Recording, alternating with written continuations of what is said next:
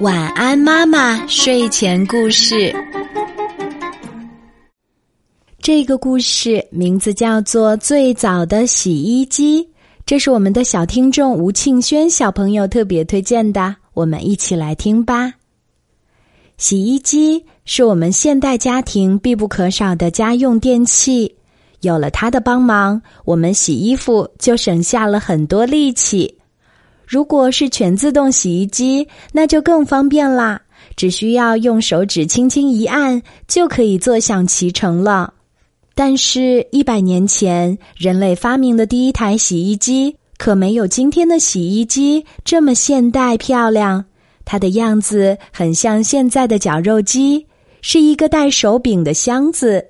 每次洗衣服的时候，把水和衣服放进箱子里。然后转动手柄来搅动衣服。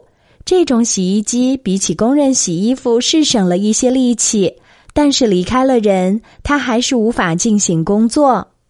一九零一年的时候，美国有一个叫施菲的人想了一个好办法，他把洗衣机的手柄接到电动机上，由电力带动手柄转动。这样，人在洗衣服的时候就省了很多力气。洗衣机的问世，解决了人类几千年来靠人工洗衣服的劳累之苦，让人类可以有更多的精力从事别的工作。现在有电脑控制的全自动洗衣机就更加方便啦，它就像一个洗衣服的机器人一样，只需我们把衣物放进去，就什么都不用管啦。没有洗衣机的生活，对于现在的许多家庭来说都是无法想象的。好啦，今天的故事就讲到这里。我是你的好朋友晚安妈妈，记得给晚安妈妈留言，查找微信公众号“晚安妈妈”就可以找到我啦。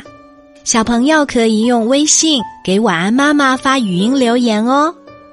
小宝贝，睡吧，晚安。